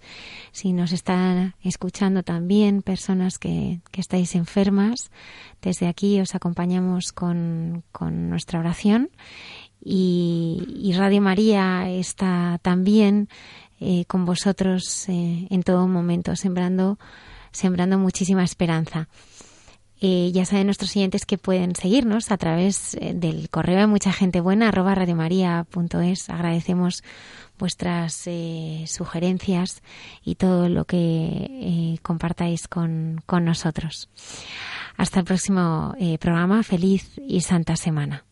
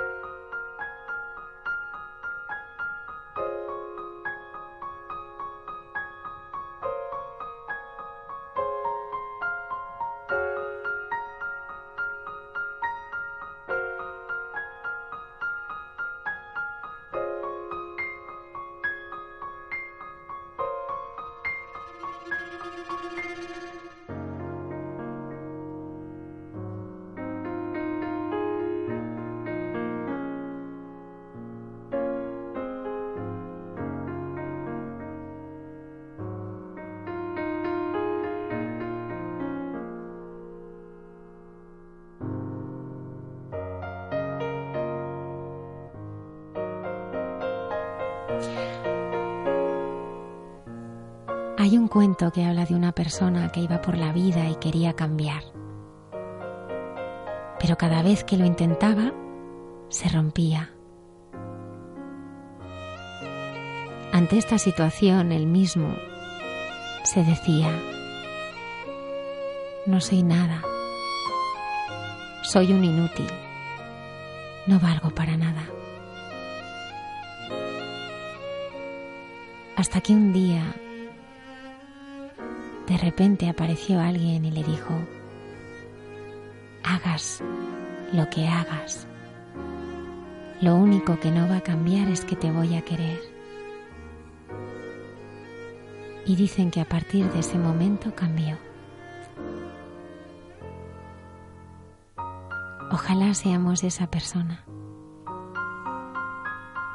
Es el farero de cántaros rotos que sepa decir con todo el corazón al que tiene cerca lo que hagas, lo único que no va a cambiar es que te voy a querer. Te voy a querer aunque te rompas una y mil veces. Yo quiero ser alfarero de cántaros rotos.